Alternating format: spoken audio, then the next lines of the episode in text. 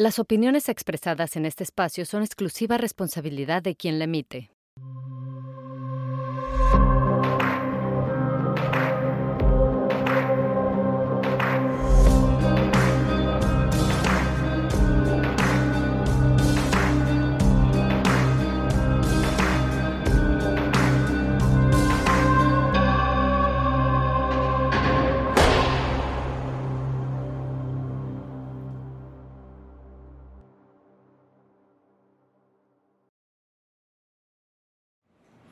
Creo que muchos y muchas han visto la película Necesitamos hablar de Kevin. We need to talk about Kevin.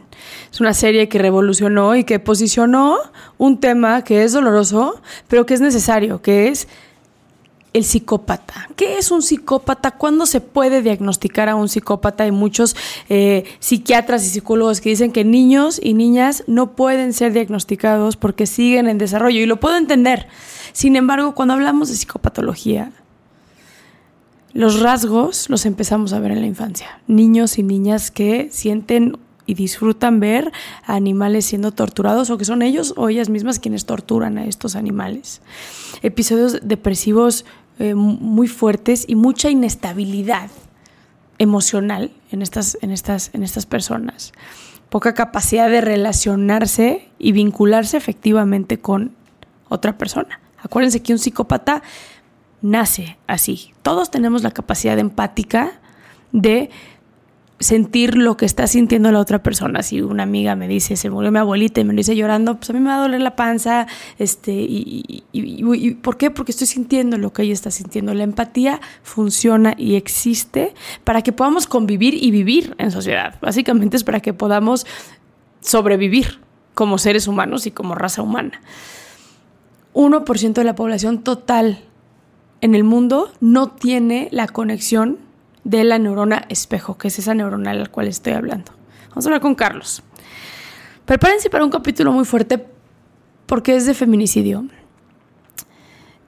Y sé que es un tema que duele y duele muchísimo en este país. Sin embargo, el entender la historia de Carlos de cómo fue creando estos espacios violentos a lo largo de su vida, cómo fue demostrando esa violencia a lo largo de su vida. Un güey que no conecta contigo humanamente, que eso es un rasgo de la psicopatología muy puntual, y que termina siendo un acto atroz. Y cuando le pregunto si va a salir, ¿qué haría? Y la respuesta es seguir matando.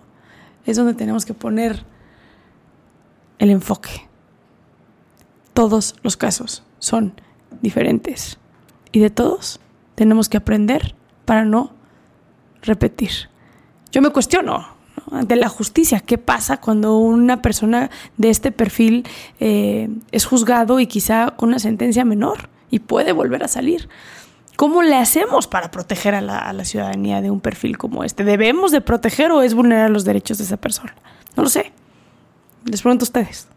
Les dejo con Carlos. Bienvenidas, bienvenidos a un capítulo más de penitencia. Estamos con Carlos, eh, aquí en el penal de Nesa Bordo. Eh, Carlos, estuve platicando con él un ratito antes de que empezáramos a grabar y hay como muchos ángulos de los cuales podría empezar a preguntarte respecto a tu historia. Pero quiero partir tu historia en dos, porque creo, y ya me dirás tú si estoy bien o estoy mal, pero hay un antes y un después en tu historia de los 13 años en adelante que empezaste a consumir drogas antes. Entonces, me gustaría preguntarte, ¿quién era Carlos antes de los 13 años? Antes de los 13? Um, alguien tranquilo que pues, no necesitaba drogas, pero que ya quería llamar la atención. Um, un poco conflictivo. Um, Nada más. Ay. ¿Qué es lo que buscabas llamar la atención de? De la gente. Quería, no sé, su atención de alguna forma. ¿Con quién vivías? Mm, con mi mamá, con mi papá. ¿Hijo? Pero. Sí. No, tengo hermanos. Pero siempre intenté llamar la atención. ¿Por qué crees que sea eso? No sé. No viví en un ambiente tan estable. ¿Cómo era el ambiente en el que vivías?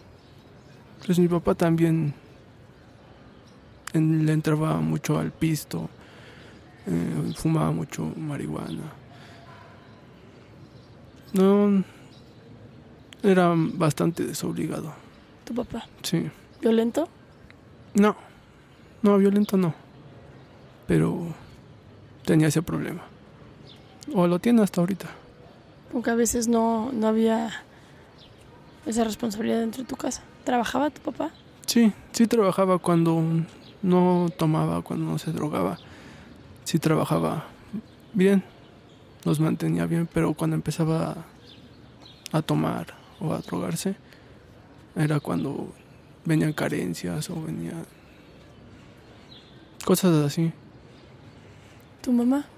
¿Cómo describirías a tu mamá? Mamá, una, una persona muy tranquila, que siempre trató de sobrellevarlo de mi papá. Siempre nos trató de sacar adelante y enseñar lo mejor que pudo. ¿Trabajaba ella? No, no trabajaba. Mi papá siempre se opuso. ¿A que ella trabajara? Sí, siempre se opuso. Era muy celoso, o es muy celoso mi papá hasta el día de hoy. Como buen mexicano machista. Ajá, como un buen mexicano. Sí. Y cuando habían esas carencias dentro de tu casa, este, aún así no dejaba que tu mamá saliera a trabajar. Ajá, aún así, no se dejaba que saliera de traba- a trabajar, ni que buscara. Y la amenazaba que si la encontraba trabajando, la iba a sacar de las greñas de, de su trabajo. Te tocaba ver eso. Me tocaba ver eso. Tus hermanos, platícame de tus hermanos. Mis hermanos. Mi hermana, pues, a esos años era la mayor. Mm, No sé cómo describir a mis hermanos. No sabría.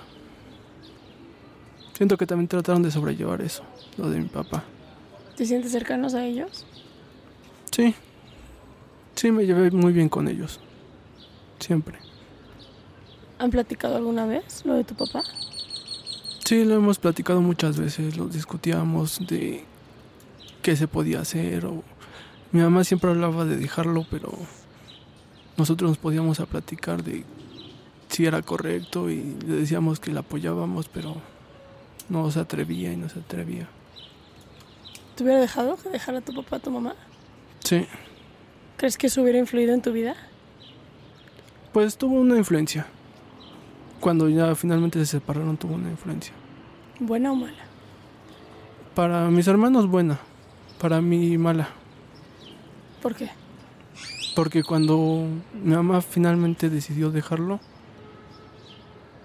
mis hermanos se fueron. Mi, her- mi hermano menor se fue con mi mamá. Mi hermana pues ya tenía su vida hecha. Se fue a vivir con su pareja. Y yo me quedé con mi papá. ¿Y tu mamá dónde se fue? Se fue con unos familiares a Cancún ¿Y por qué te fuiste con ella? por esta chava. Tu novia. Sí, ¿A qué edad la conociste? a los 19. 19. Sí, 19. O sea, ya estabas más grande. Ajá, O sea, dijiste que no ir a Cancún por una niña.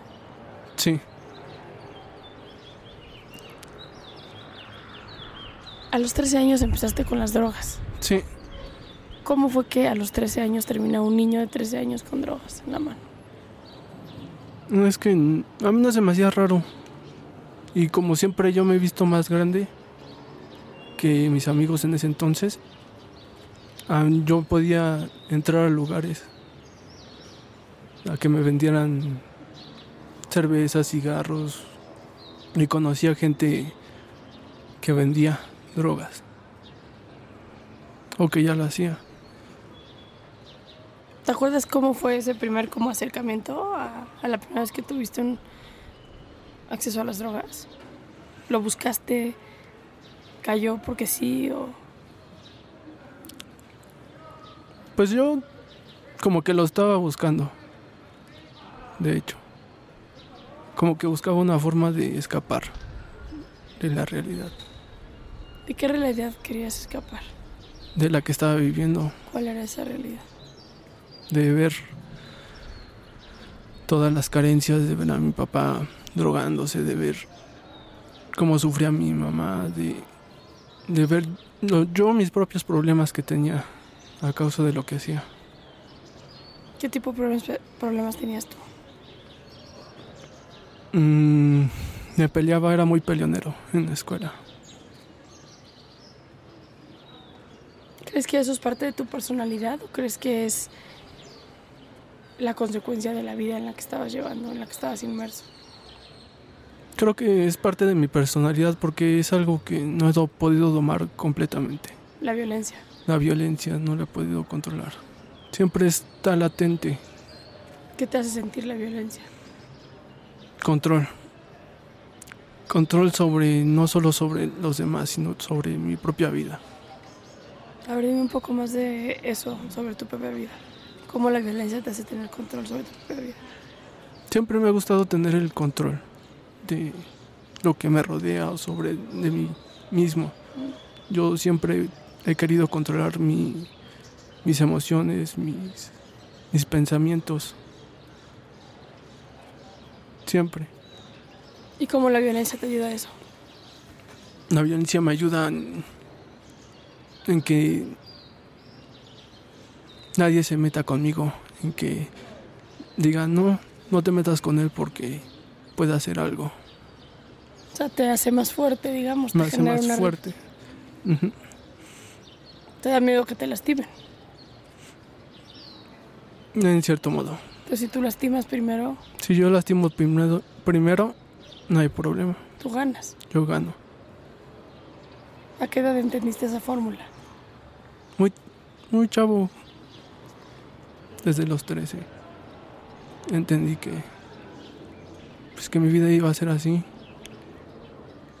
Iba a ser estar peleando cada rato.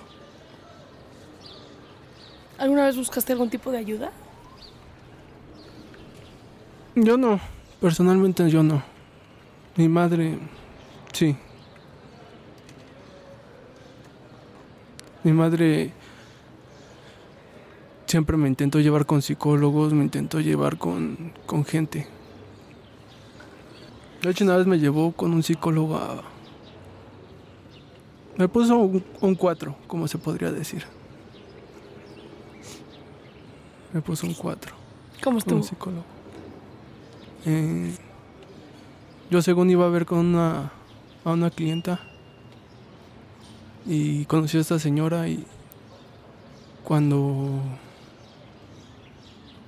según íbamos a ir a su casa a hacer algo fue cuando me dijo que, que era psicóloga y que mi mamá le había dicho de mí que me quería ayudar y que quería saber por qué hacía lo que hacía. ¿Qué estabas haciendo? Siempre he sido peleonero. Siempre, siempre, siempre, siempre. ¿Pasó algo que hiciera que tu mamá tuviese que intervenir de esa manera? Le di muchas razones. Me peleaba, no iba a la escuela, iba de pinta, fumaba, tomaba. Eras un dolor de cabeza para tu mamá entonces en esa Siempre. Cuando dices que ibas a ir con una clienta, ¿a qué te referías? Del trabajo de mi papá. ¿Qué hacías?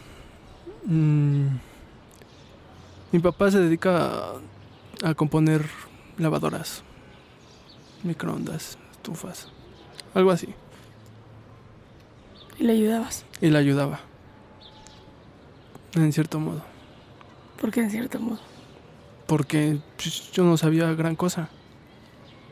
Nada más recuerdo ese día que me dijo, vamos porque necesito que me ayudes a, a bajar algo de una clienta.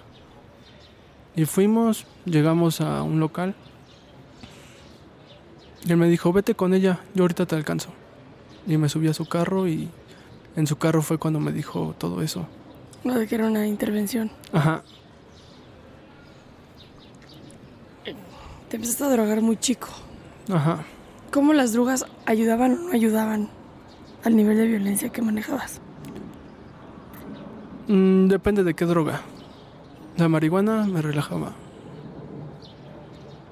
Como que veía todo más tranquilo.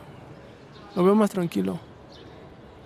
Me serenaba, no, no, no hacía nada, pero si me metía cristal, si me metía activos y me metía otras drogas, me alteraban. Aún así, sabiendo que la marihuana te tranquilizaba y habiendo intervenciones de una psicóloga, decidías no tomarlo. Nunca lo quise tomar. ¿Por qué? Porque yo siempre le decía, ¿por qué quieres que vaya con un psicólogo? Yo no estoy loco. Yo no estoy loco para ir con un psicólogo. ¿Sientes que estás loco hoy en día? Tal vez sí, por lo que hice. Por ¿Qué ideas que se me vienen a la mente a veces. ¿Qué tipo de ideas? De seguir haciendo lo que hacía. Lastimando. Seguir lastimando. Porque quieras o no, cuando matas a alguien te cambia. O al menos a mí me cambió. Te cambia, una parte de ti muere. Ajá. Como que una parte de ti muere, te cambia, se te hace fácil La vida después de matar a alguien. la vida después de matar a alguien. Tú estás aquí por un feminicidio y por un homicidio. Ajá. ¿Qué pasó? ¿Qué pasó en eso? Eh, ella y yo teníamos problemas. Tu novia. Sí, vivía con ella, de hecho. Pero empezamos a tener problemas porque yo me drogaba demasiado. Yo me drogaba demasiado. Y ella no aguantó. Y me corrió de su casa. Me fui a vivir con mi papá. Pero... No sé, sentía que no podía vivir así. No podía vivir distanciado de ella. De ella. Ajá. Era celoso. Sí. Y en cierto momento se me vino la idea de de por qué no la mato.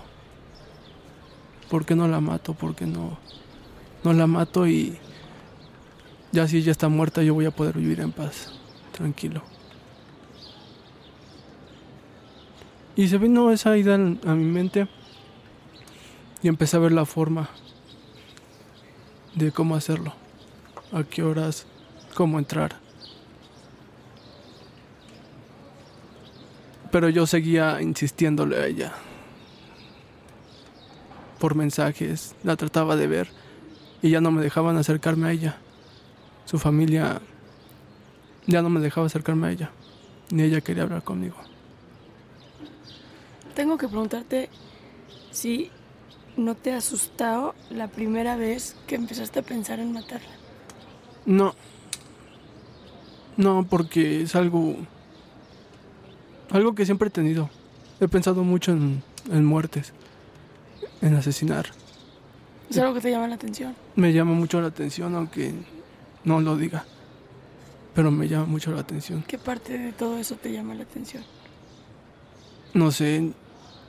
La sangre. El control. Me llama demasiado la atención. Y no era la primera vez que lo intentaba. ¿Cuál fue la primera vez, te acuerdas? Sí. Intenté matar al niño primero. A su hijo. Ajá. Antes. Sí. Lo intenté envenenar muchas veces. ¿Qué edad tenía el niño? Tres años. Cuando lo mataste y cuando empezaste a tratar de matarlo. No, yo lo conocí cuando tenía dos años. Dos años y lo intenté matar como unos meses antes. Como... Es que yo sentía que él era un... Una... ¿Cómo decirlo? Un obstáculo para que yo pudiéramos estar juntos. ¿Por qué sentías que era un obstáculo? Porque era mucha carga. Yo la conocí cuando tenía un hijo, pero yo quería una relación con ella, No con su hijo. no con su hijo. ¿Llegaste a sentir algún tipo de afecto por el niño? No cuando estaba vivo, Después. después. Antes de entrar a hablar de los hechos, dices que no era la primera vez que lo pensabas y que te llama la atención mucho la muerte. ¿Tienes como recuerdos de en tu vida en general estar en contacto con la muerte? ¿De más niño? De más niño no. ¿Con animales? ¿Con...? Me llamó la atención.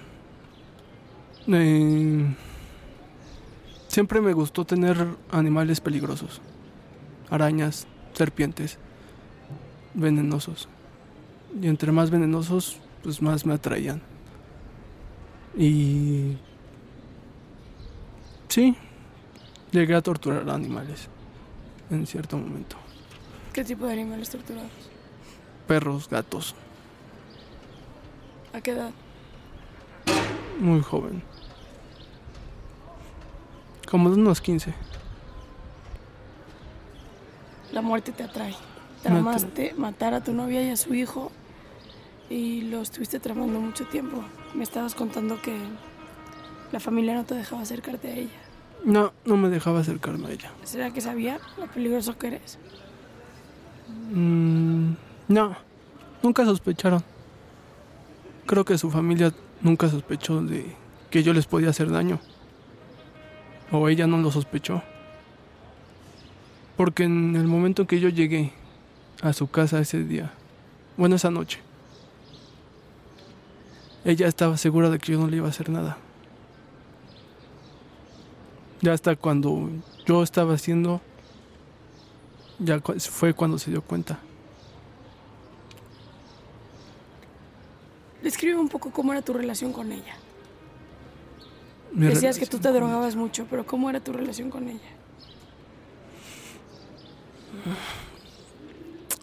Me llevaba bien con ella.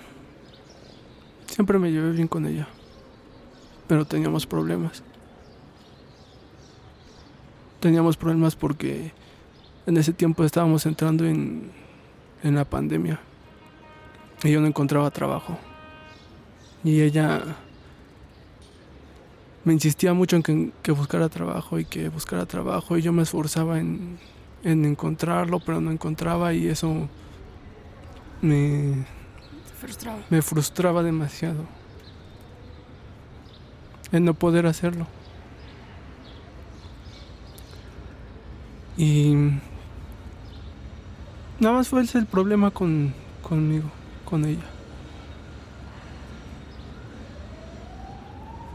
Y después me empecé a drogar. Por eso, porque no aguantaba la presión. Pero venía ya de consumo de mucho tiempo. de consumo de mucho tiempo, pero ya lo empecé a hacer más desmedidamente. Y empecé otra vez. Cuando la conocí a ella, yo me la quería llevar bien, por la derecha. Quería hacer las cosas en serio bien. Te enamoraste. Sentiste diferente para ser un hombre tan violento. Sentí diferente. ¿Qué sentiste? Alegría. ¿Era una emoción común en tu vida esa? No. No, no, no era común. De hecho, no lo había sentido, esa emoción, con nadie. Ni la he sentido. Solo con ella. Te da nostalgia recordarlo. Ujú. Te estoy viendo. Si sientes, no todo es malo. ¿Te hubiera gustado que fuese diferente? Sí. Sí, me hubiera gustado que fuera diferente. No haber llegado a eso. ¿Lo planeaste? Sí. ¿Cómo fue que tomaste esa decisión? Mm. No sé. Un día se me vino a la mente. ¿Por qué no la mato? Y ya me libro del problema. Y nada más tomé la decisión y empecé a ver la forma de hacerlo. De hacer. De. cómo hacerlo. Cuándo. Cómo. ¿Te acuerdas que mm, mientras estabas planeando la muerte, bueno, el asesinato de tu novia, que hayas sentido en algún momento quizá arrepentimiento, culpa, que te has echado para atrás, que te haya dado miedo matarla? Que me haya dado miedo. En algún momento que hayas dicho, güey, lo que estoy pensando no está bien. Sí, lo llegaba a pensar. Llegaba a pensar y decía, no, no, no está bien lo que pienso. Tal vez debería dejar así las cosas. Mejor irme.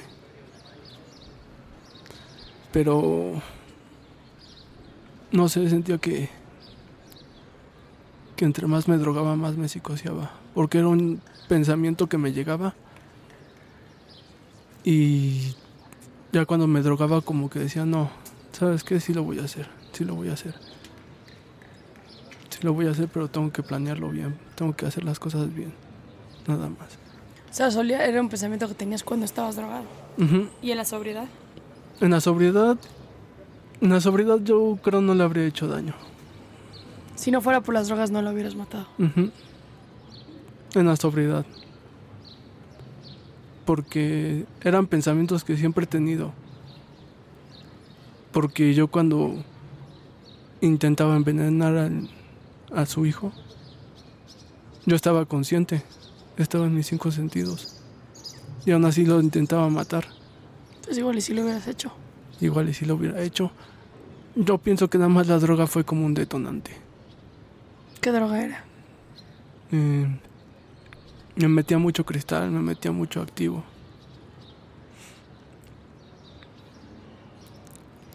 Y eso me altera mucho. Las veces que lo intentaste matar, ¿ella se dio cuenta? No, ¿Y cómo es que no funcionó? La dosis nunca me funcionó. Nunca me funcionó la dosis del veneno. Quizá inconscientemente no lo querías matar. No, sí lo quería matar. Sí lo quería matar, pero yo quería encontrar una forma de matarlo sin que nadie sospechara de mí. Pero cuando le metías el veneno, ¿le llegaste a meter veneno? Sí, ¿Y no se ponía mal? sí, se ponía mal. ¿Y qué hacían? Pues todo, ella corría a atenderlo.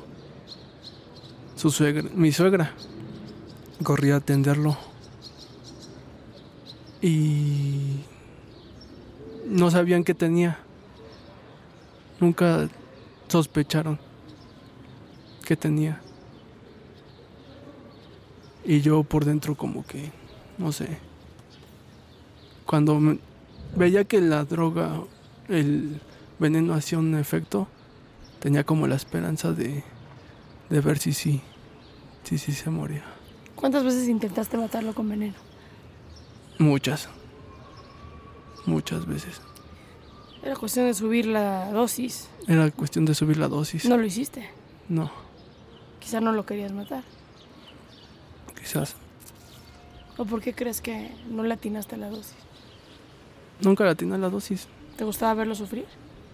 No. No, buscaba una muerte rápida. Pero no encontraba una forma. Una forma de matarlo sin que sospecharan de mí. Por eso pensé en el veneno. ¿Te daba miedo la cárcel o por qué no querías supieran? No, nunca corrió por mi mente la cárcel. Nunca. ¿Por qué no la veías como una alternativa o por qué crees que no? No lo veía como una alternativa. ¿Pensaste que te iba a salir con la tuya o qué? Sí. Tengo que, tengo que, que preguntarte, los niños, los bebés, los niños antes de los 5 o 6 años, que es cuando empiezan a ser más independientes, están biológicamente hechos para generar empatía. Un bebé de 1 o 2 años está biológicamente hecho para que los adultos lo veamos y lo queramos ayudar, para que lo cuidemos, lo protejamos, porque somos los únicos mamíferos en la Tierra que tienen bebés que no se pueden, así que no sobreviven solos, que requieren de los brazos y las herramientas de un adulto o de una persona más grande para sobrevivir. Entonces, las facciones de los bebés, los sonidos de los bebés, están hechos para generar empatía, porque cuando hay empatía hay menos posibilidad de una persona hacerle daño a otra. Es que no sentí nada por él cuando estaba en vida. Ni como ser humano. Mm, como ser humano no. O sea, yo estaba consciente de que era un ser humano, de que era su hijo, de que ella lo quería mucho. Y en cierto momento yo de mi vida, yo intenté quererlo como un hijo. Pero nunca me llegó ese sentimiento. Nunca. Solo llegando hasta aquí, ya cuando lo había matado. Sí, por eso se llama culpa, ¿no? Eso se llama culpa. ¿Tienes culpa?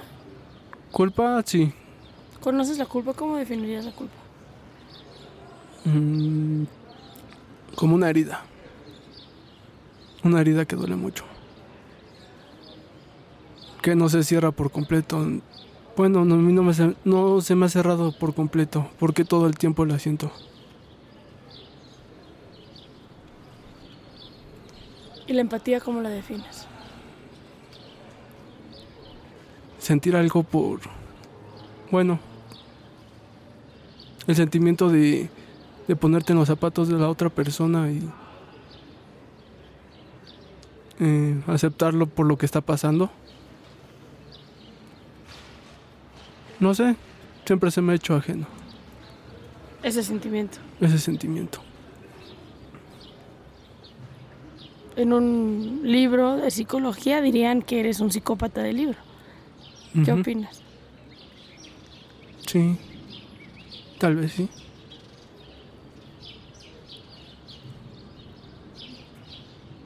¿Se te ha dicho eso antes? No, no hasta que llegué aquí. Aquí sí se te, se te hizo ese diagnóstico. No se me hizo como tal, porque aquí cuando llegué yo siempre me metía en problemas. Por la culpa que sentía me intentaba matar. Tú, a ti mismo. A mí mismo, varias veces. Pero tampoco lo lograste. No lo logré porque me detuvieron muchas veces. ¿Crees que si no te hubieran detenido lo hubieras logrado? Sí, creo que si no lo hubieran, no me hubieran detenido lo hubiera logrado. Me corté muchas veces ¿En- ¿En los lugares correctos? en los lugares correctos. Me tragué navajas. Ahora quiero preguntarte si esos intentos de suicidio tienen que ver con la culpa de lo que hiciste tienen que ver con la realidad en la cual estás inmerso hoy. Por la, en la culpa. La culpa. Cuando llegué me sentía como en un estado de, de shock. No podía creer lo que había hecho. Ok. De hecho, cuando la maté, no lo podía creer. Cuando la viste ahí sin vida. Ajá, cuando lo, la vi sin vida no lo podía creer. O sea, fue como un... De verdad sí lo hice, de verdad sí está muerta. Y no lo podía creer de que en realidad sí estaba muerta. ¿Te acuerdas si sentiste placer o si sentiste arrepentimiento en ese momento? Sentí arrepentimiento cuando la maté. Cuando me di cuenta de que ya estaba muerta, sentí arrepentimiento. Porque, no sé, cuando se murió, cuando la, ahorqué y finalmente dejó de respirar,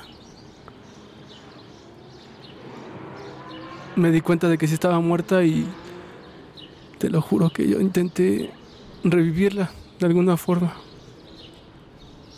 Pero no, no despertó. Sí se murió. O sea, cuando te cayó el 20 que ya no estaba. Ajá. Cuando me cayó el 20 que ya no estaba, dije, no, ¿qué acabo de hacer? No por el acto, sino porque la había matado. Había matado lo que yo más quería. ¿Y si era amor ese, Carlos? Amor, obsesión. Tal vez obsesión. Estaba obsesionado con ella. Por la forma en que me hacía sentir. Me hacía sentir bien, me hacía sentir alegre, me hacía sentir normal. Pero aún ahí, después de matarla a ella, mataste a su hijo. Sí. Después de matarla. ¿Por qué no salvar a lo único que ella amaba tanto? Me acuerdo que cuando la estaba asfixiando le dije, cállate, porque si no voy a matarlo a él. Y ella me dijo, no. No podía hablar, pero me dijo con la cabeza que no, que no lo matara. Y la maté. Me cayó el 20 de que la había matado.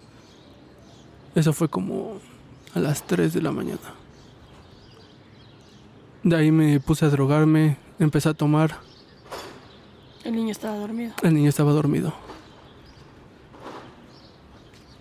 El niño estaba dormido y empecé a tomar. A tomar y a tomar y a tomar y a tomar.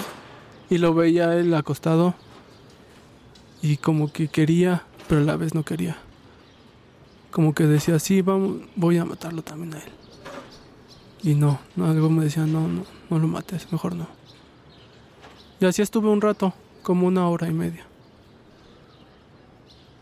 Hasta que me decidí. Dije, no, sí, lo voy a matar. Y agarré y le rompí el cuello. ¿Dónde aprendiste a matar así?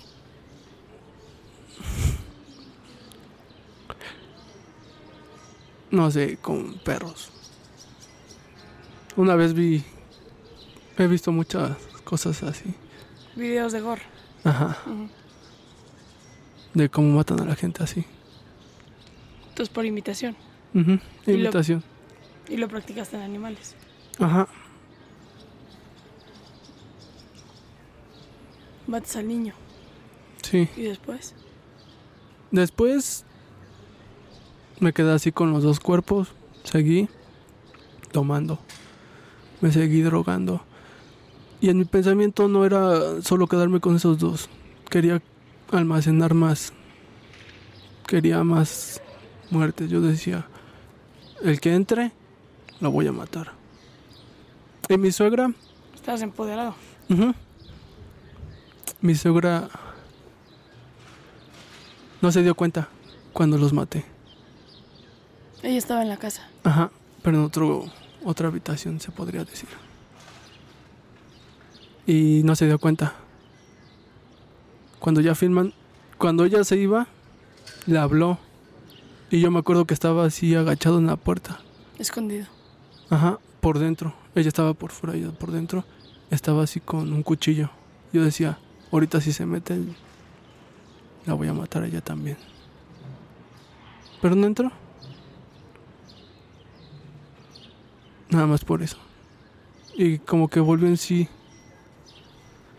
Dije, no, si me quedo más tiempo o, intento matar a alguien más, pues nada más voy a ocasionar que que tal vez alguien escuche y vengan y van a encontrar los cuerpos y van a encontrar a mí y va a haber mucha bronca. Entonces, lo único que decidí fue irme, pero quemar, quemar los cuerpos. Tratando de, no sé, borrar mis huellas. Si encontraban mis huellas. Entonces prendiste el cuerpo en fuego. Ibas preparado para eso. Iba preparado. ¿Ya llevabas qué? Para matar eso. O sea, el fuego era parte del plan.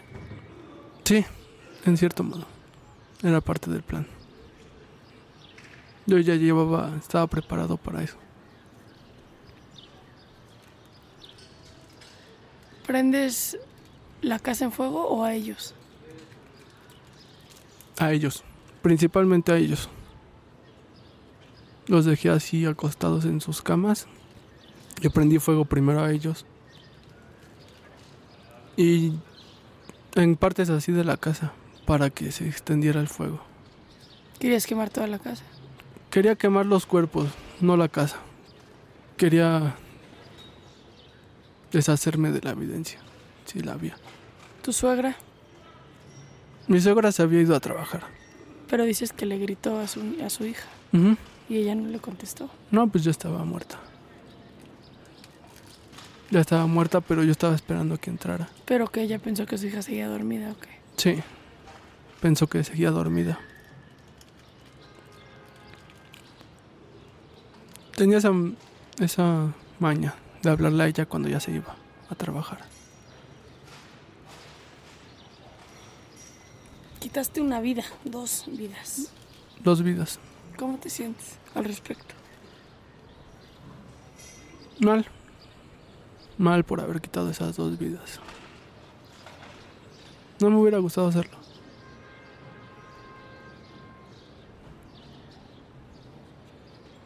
¿De dónde crees que venga ese supuesto arrepentimiento?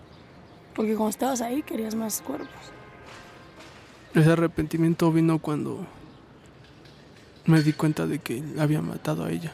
O sea, no fue el haber matado, sino a quién se lo hice. Fue, fue un acto egoísta al final ese arrepentimiento. Porque no es el arrepentimiento real. No, Es, ya no vas a tener lo que esa persona te hacía sentir. sí, ya no lo voy a tener, pero bueno, yo siento que eso es parte de mi castigo. Tener que vivir con eso, con la culpa. ¿Cómo es que te detienen? ¿Me detienen? No me detienen en la escena del crimen. Después de que prendí, el- le prendí fuego, me fui a mi casa, me cambié de ropa y me fui a otro lugar a drogarme, a seguirme drogando. Y mientras iba pasando por las calles vi, vi a la gente, cómo se acercaba a la, a la casa. Y yo decía, tal vez si ven los cuerpos, no me relacionen a mí. Y me seguí drogando en otro lugar. Eso fue como a las 7 de la mañana cuando me fui a otro lugar. Me detuvieron como hasta las 3 de la tarde. Regresé a mi casa. Tenía unas botellas de, de vino ahí. Me puse a tomar adentro de mi casa. No llevaba ni 15 minutos que había entrado cuando entraron los ministeriales. Y me sacaron. Encañonando. Con su familia, ahí iba, ahí estaba mi suegra. Estaba su hermano de ella.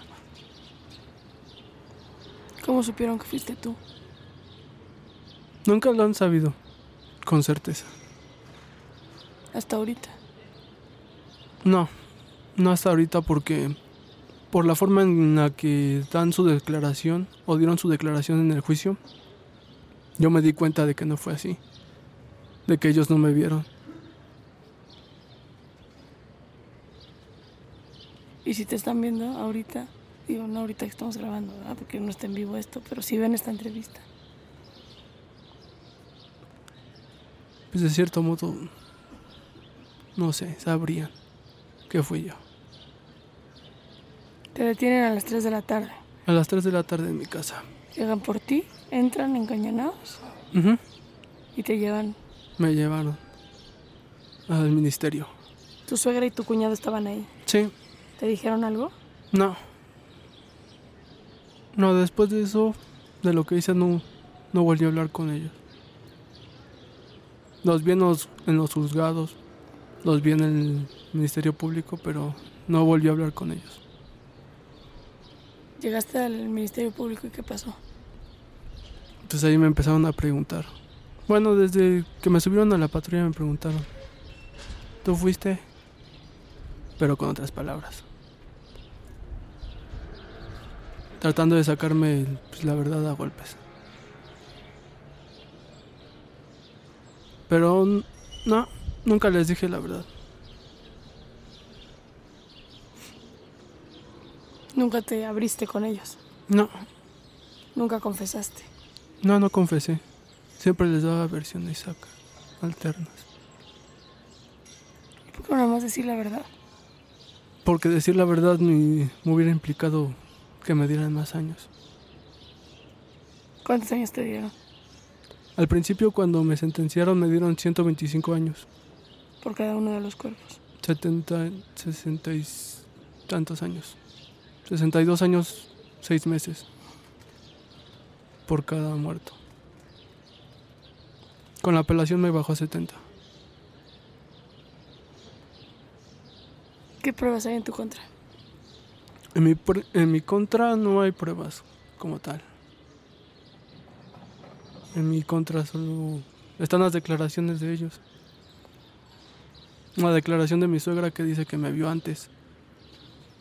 Antes de cuando se cuando ella se fue, dice que me vio, lo cual no es cierto. Y la declaración de su de su tía, de ella. Que me dice que, que me vio ya cuando ya le había prendido fuego a su casa. Me vio salir según. ¿Por qué estás hablando por primera vez de cómo se dieron las cosas? ¿Qué te motiva a estar aquí sentado en este momento contando lo que estás contando? Me siento más liberado. Me Sí, siento sí. más... Cuando yo recién llegué a este penal no podía hablar de lo que había hecho. No podía. No porque me diera miedo, no porque sintiera algo, no, no podía hablar de ello sin, sin sentirme culpable. No podía. Y conforme fueron pasando los tiempos, el tiempo me empecé a sentir menos, menos culpable hasta ahorita. Sí me siento culpable, pero ya como que va disminuyendo. Te has intentado quitar la vida varias veces. Sí, ¿Por qué? sentía culpa, mucha culpa. No me dejaba descansar la culpa. Sentía... No había un momento en el día en que no lo recordara. De una u otra forma. ¿A los dos? A los dos. Y esa culpa me decía, no, es que tú no mereces estar vivo. Tú no mereces estar vivo y que ellos estén muertos. Entonces, me, intenté quitar la vida. Como a los tres días que llegué aquí. La primera vez. Después otra vez y otra vez y otra vez y otra vez. ¿Cuál fue la, la última vez que lo intentaste? ¿Hace cuánto tiempo? La última vez fue cuando me tragué unas navajas, ¿Hace cuánto tiempo? como unos seis meses. No, como unos ocho, ocho meses. O sea que no has terminado de intentar. No, Es tu deseo morirte. no es mi deseo. Porque yo sé que si yo sigo vivo voy a ocasionar algo, algo peor de lo que ya hice. ¿Cómo que? No sé, estamos rodeados. Estoy en un lugar donde en cualquier momento puede pasar cualquier cosa. Te enojas. En cualquier momento te enojas y reaccionas. Y no sé qué, qué pueda pasar. No sé si pueda matar a alguien más o, o qué pueda pasar. Una persona con tu, como tú tiene posibilidades de reinserción. La ley dice que sí. ¿Y tú? Yo digo que no. Yo digo que no porque si yo me sintiera, yo no me siento capacitado para vivir allá. Y lo he pensado muchas veces. Y lo que me llega a la mente es, si salgo, lo primero que voy a hacer es buscar para drogarme otra vez. Y ahora voy a hacer esto. O sea que yo siento que no cambiaría nada el que yo saliera. Seguiría haciendo lo mismo. La saluda fácil es el suicidio. Es cobarde. Es cobarde, pero es la más sana para todos. Tal vez si me hubiera matado ese día, cuando ella estaba, ella todavía sería, seguiría viva. Si me hubiera matado yo en lugar de ella. ¿Por qué? Porque su vida valía más que la mía. La vida de ese niño valía más que la mía. O sea que igual y si lo hubieras, lo pudieras volver así a hacer, te hubieras mejor quitado la propia vida que la de ellos. Sí, me hubiera quitado yo la vida. No ellos.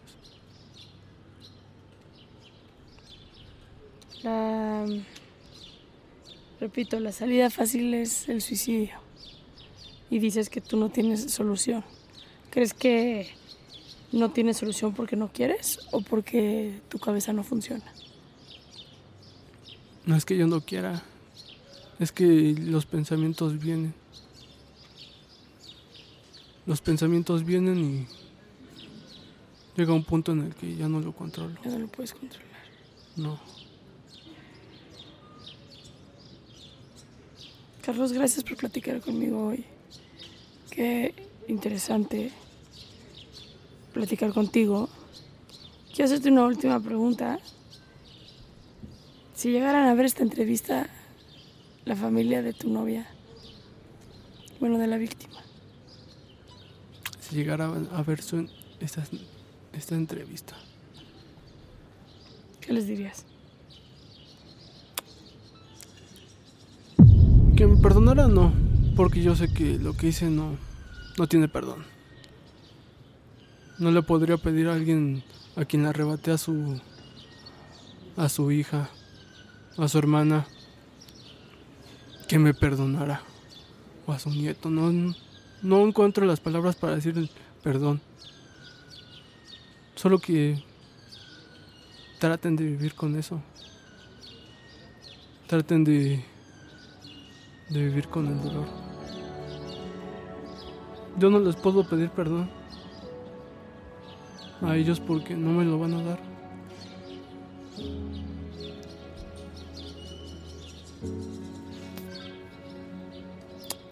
Y sinceramente no siento que sea la a las personas que se los debería de pedir. ¿A quién se lo deberías de pedir? A ellos, pero ya están muertos. Gracias, Carlos, por platicar con nosotros hoy. Dicen que la verdad te hará libre. Ojalá que después de hoy y que hayas hablado tu verdad, te sientas un poco mejor. Sí. Gracias, Carlos. Nada. Step into the world of power, loyalty, and luck. I'm gonna make him an offer he can't refuse. With family, cannolis, and spins mean everything. now, you wanna get mixed up in the family business. Introducing The Godfather at ChumbaCasino.com. Test your luck in the shadowy world of The Godfather slot. Someday, I will call upon you to do a service for me. Play The Godfather now at ChumbaCasino.com. Welcome to the family. VGW Group. No purchase necessary. Void where prohibited by law. See terms and conditions. 18 plus.